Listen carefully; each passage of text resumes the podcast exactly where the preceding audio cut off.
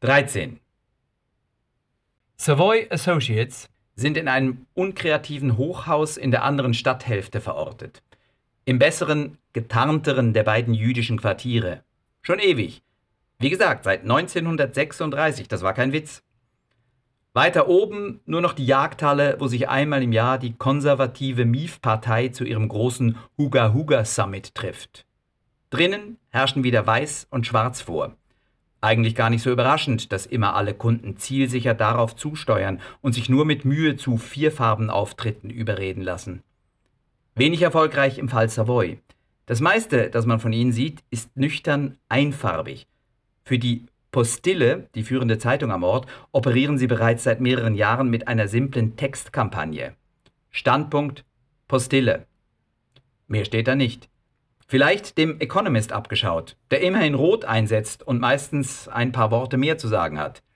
Reduktion. Hier ganz klar das Zauberwort. Nichtsdestotrotz ist das Sitzungszimmer, eher ein Besprechungsraum, ziemlich voll.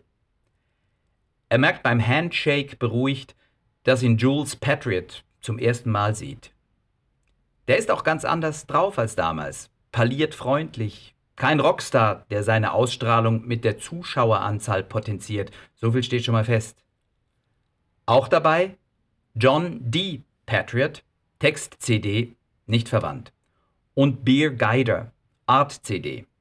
Plus noch ein Schnauzer, der mitschreibt, kaum etwas sagt und Cray genannt wird.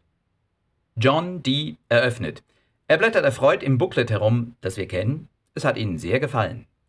Jules klingt sie wieder aus Nochmal ein taffer Händedruck. Man könnte ihn sich gut als Ex-General oder Verteidigungsminister vorstellen. In einer friedlichen Nation, die aber immer aufmerksam bleibt.